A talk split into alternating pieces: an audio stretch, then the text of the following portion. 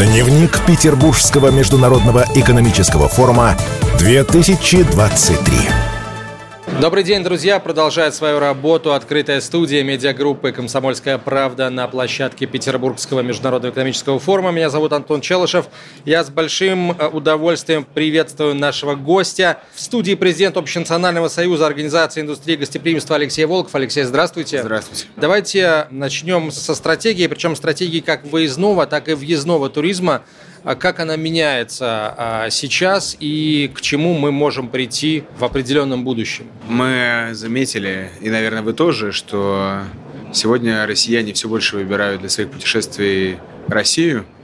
И все те средства, которые ранее вывозили э, за рубеж, россияне стараются отдыхать внутри страны. У этого есть несколько, конечно, вызовов, связанных и с э, ценовым барьером, э, снижения стоимости рубля, это связано с э, ограничениями по специальной военной операции, санкциями, а также вопросами взаимоотношений между странами. И, конечно же, раньше было модно путешествовать за рубеж и рассказывали об островах, рассказывали о каких-то больших поездках. Сейчас все чаще мы слышим, что россияне восхищаются Алтаем, Карелией, Калининградской областью и многими другими нашими регионами. Мы уже не говорим про Камчатку, Байкал, Крым, Краснодарский край. Здесь э, стратегия, если можно так ее назвать, она меняется. От э, выездного туризма доля сейчас все меньше. Въездной туризм практически находится на минимуме. Сейчас э, китайские группы потихонечку набирают обороты, но так или иначе ключевым направлением сейчас в стране остается внутренний, и он им стал. Это уже не просто национальный приоритет, о котором говорит президент и правительство Российской Федерации. Это, наверное, уже выбор наших граждан. И э, сейчас нам не хватает средств размещения, нам не хватает качественного сервиса где-то, нам не хватает инфраструктуры, но государство понимает, видит, работает с этим. А те, кто выезжали за рубеж, э, конечно же, мы пока конкурировать в полном объеме не можем. Мы не против того, что наши граждане ездят за границу. Действительно, есть что посмотреть в мире. Но я, как человек, который занимается развитием индустрии гостеприимства, скажу вам, что в России есть все. И национальные парки, и гейзеры, и вулканы, и киты, и дельфины, и акулы даже. И, в общем, действительно нужно путешествовать по стране. Поэтому стратегия э, въездного увеличить объемы, это в том числе э, сейчас станет основным из вызовов, ключевым показателем в экономике страны. Это экспорт туристических услуг. Ранее экспортом туристических услуг занимались крайне слабо. Это и 18 и 19 год даже доковидные показывают о том, что, например, из Германии 200 тысяч там, туристов, из Индии около 70 тысяч туристов в год. Представляете, полтора миллиарда э, граждан Индии в Россию не ездят и мало знают о стране. Поэтому мы рассчитываем, что у въездного туризма будет большой всплеск – Россия меняется, инфраструктура появляется, появляются новые объекты. Несмотря на все вызовы, которые у нас были, стратегия въездного туризма в увеличение. По выездному, наверное, будет потихонечку перемещение в, внутрь страны. Ну, а внутренний туризм будем развивать все вместе. А, то есть получается, что на самом деле, развивая внутренний туризм, мы сейчас создаем, э, собственно говоря, все предпосылки для того, чтобы и въездной туризм как бы в Россию развивался, в том числе вот из тех стран, которые вы назвали, да, собственно, из любых стран мы все готовы видеть у нас в гостях. И главное, наверное, ну, мы же понимаем прекрасно, что обстановка в мире рано или поздно изменится, и очень важно э, вот этот этот запал, этот вектор не утратить, вектор, направленный на развитие российского туристического потенциала, нашего внутреннего. Я больше вам скажу. То, что сегодня есть в национальных проектах, таких как магистральная инфраструктура, городская среда, госпрограммы, все, которые запущены, так или иначе влияют на туризм. Я объясню. У нас сегодня все, что развивает города, общественные пространства, парки, фактически является местом посещения для туристов. То есть города комфортные для горожан, это города комфортные для туристов. Ну а иностранцев приглашать туда, где нет инфраструктуры, где нет сервиса, где нет цифровых каких-то технологий, приложений, сайтов, мне кажется, в 21 веке уже поздновато. Поэтому мы как раз-таки меняем себя изнутри, и, соответственно, становимся конкурентоспособными в мире. Это очень важно. Я знаю, что вчера в правительстве обсуждалась э, новая модель управления э, туристической отраслью. А, собственно, а в каких сферах эта модель претерпевает изменения?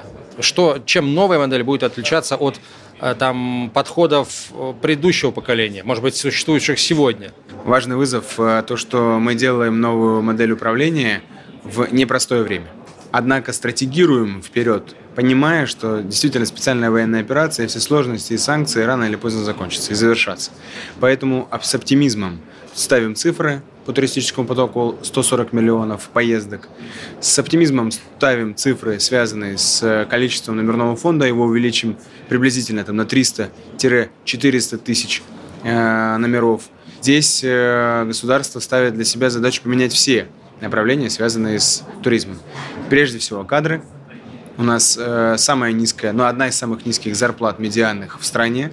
Это, о какой престижности профессии можно э, говорить? У нас э, приблизительно 30% э, дефицит кадров в отрасли. И нам сегодня нужно создавать центры образования, чтобы быстро обучать, переподготавливать, в том числе граждан, которые обучались на какие-то другие профессии. Безусловно, логистика. Без транспорта нет никакого туризма, потому что туризм и есть путешествие куда-то, вне своего региона, поэтому транспортные вопросы связаны с какими-то стратегическими проектами, такие как скоростные магистрали железнодорожные, а, новые аэропорты, например, как Шерегеш, который будет там, пусть в 27-м, 28-м, но прямо на, на горнолыжном курорте. Таких курортов будет всего два в мире. И это тоже там прирост не только туристического потока, но и социально-экономическое развитие самого Кузбасса. Уж не говоря о самом поселке Шерегеш, который сегодня 30 тысяч, а там понадобится около 16 тысяч только сотрудников для будущего курорта. Но представьте себе, мы фактически создаем города. Поэтому то, что мы сегодня ставим в управление туристической модели, это фактически управление моделью управление государством в целом. Ну, а другие вопросы, связанные с маркетингом, связанные с законодательством. У нас законодательство 96 -го года претерпело огромное количество изменений, но так или иначе направлено на выездной туризм. Правил игры внутри страны по внутреннему и въездному туризму практически очень мало. А значит, нам нужно все-таки над этим поработать. И надеюсь, что в осеннюю сессию, либо уже в 2024 году э, будет внесен новый закон о туризме. Мы надеемся, что это будет кодекс э, туристской деятельности, где как раз-таки будут учтены все правила и условия. Ведь правила игры сегодня во взаимодействии государства и бизнеса очень важны.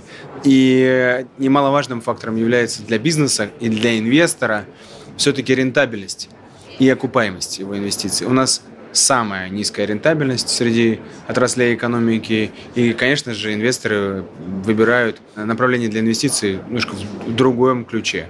Нам это не подходит, поэтому сегодня и Минэк, как регулятор отрасли, и вице-премьер Дмитрий Николаевич Чернышенко, и председатель правительства, и президент ставят задачу найти необходимые инструменты и необходимую модель управления этой отраслью, чтобы и бизнесу, и гражданам, и государству было все понятно, все безопасно, это важно, и э, в, с точки зрения развития.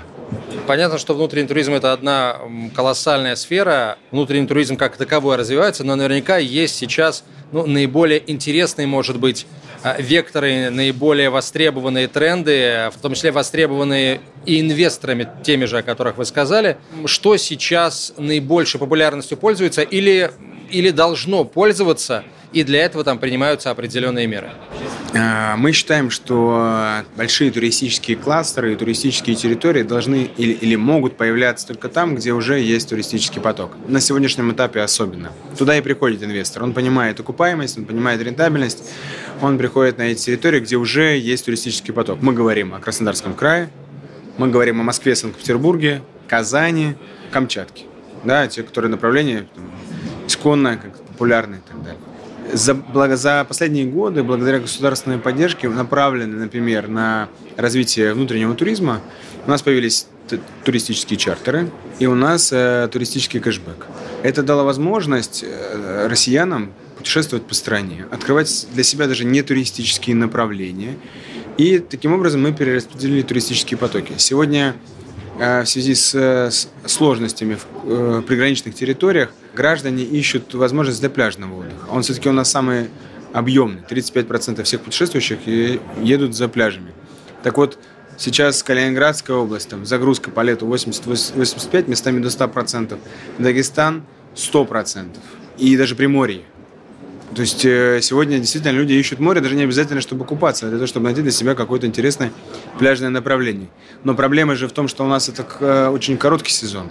И вот здесь расширять крылья сезона нужно в том числе за счет национального проекта, создавать бассейны при отелях, формировать новые пляжные территории. Мы надеемся, появится э, Каспийский кластер, э, появятся новые особые экономические зоны, э, будет развиваться новый АНАПа проект, который сейчас говорит правительство, и много-много таких остальных. Но в целом сегодня можно точно заявить, Дальний Восток – это Камчат, Камчатка, Приморье, Бурятия, это Байкал, это Алтай, это Карелия и Калининградская область – и сегодня вот э, по Волжье тоже достаточно сильно продвигается. Это Башкортостан, это Татарстан, это Самара. И мне кажется, в перспективе мы увидим какие-нибудь совсем не туристические регионы, которые тоже будут развиваться. Особенно касается регионов Сибири и Урала, которые были недооценены путешествуя по Сибири, понимаю, что на Дальнем Востоке есть авиакомпания, а в Сибири, в Сибирском федеральном округе, своей авиакомпании нет. И она очень нужна.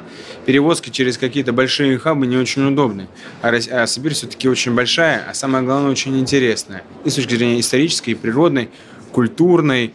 И э, здесь, э, мне кажется, у Сибири самый большой потенциал. Завершающий вопрос. Э, давайте поговорим о главных сдерживающих факторах, существующих ограничениях для туристической отрасли и можно ли э, их как-то преодолеть, нивелировать их влияние? Да, вот как раз три месяца мы все вместе, всей страной эти планы по преодолению разрабатывали во всех направлениях. Безусловно, является сдерживающим фактором инфраструктура. Государству нет возможности построить везде э, тяжелую инфраструктуру, подвести сети э, и организовать все везде как надо. Поэтому расчет идет на инвесторов, но инвестор идет только в там, где выгодно. И это нормально. Это и есть правило бизнеса. Поэтому сдерживающим фактором является высокая фискальная нагрузка, при этом при слабой рентабельности. Отсутствие кадров. И у нас планы привлечь плюс 2 миллиона человек в индустрию, нам их просто негде найти. Их просто нет, их не выпускают ни вузы, ни СУЗы и так далее. При этом э, мы понимаем, что сегодня 80% приблизительно сотрудников индустрии гостеприимства – это в основном средняя школа и среднеспециальное образование.